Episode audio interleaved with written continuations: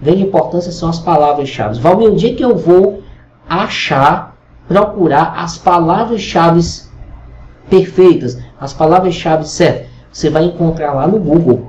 Na pesquisa do Google é um dos lugares melhores para você encontrar as palavras-chave. Um outro lugar também é fazendo aquela pesquisa que eu já te ensinei dentro do Facebook. E você entrar nas páginas, ver qual o vocabulário que a pessoa está utilizando, ver dentro dos grupos é, quais são as interações, as palavras que são usadas, os jargões, as expressões. Tudo isso são palavras-chave. Beleza?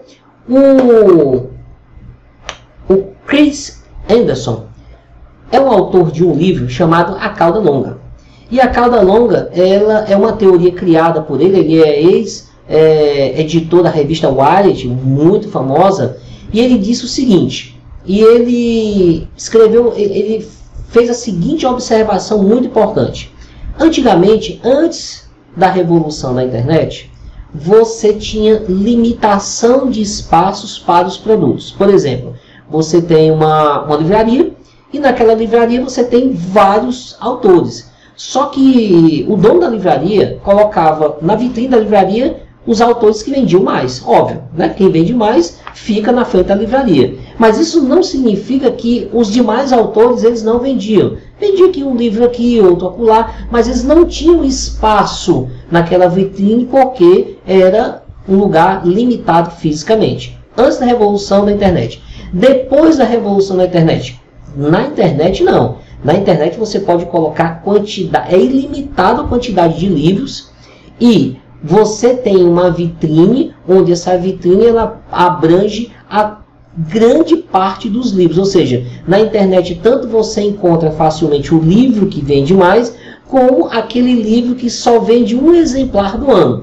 E a isso o Chris Anderson chamou de cauda longa, long tail, né? A cauda longa, o long tail, significa ter ampla gama de conteúdos desenvolvidos com base em palavras-chave específicas para fazer com que o site dono daquele conteúdo consiga atender às diferentes buscas de um usuário.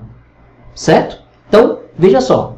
Então, aqui, no nosso diagrama aqui, a, a cabeça da cauda em vermelho é como se fosse a vitrine. Ou seja, só, só tem as pessoas tops aqui, né? Só são as pessoas que têm mais autoridade. E a cauda longa são as expressões mais específicas. Então, eu tirei um print aqui da, do Google para mostrar o seguinte. Ó, a palavra marketing. Marketing faz parte da cabeça da cauda.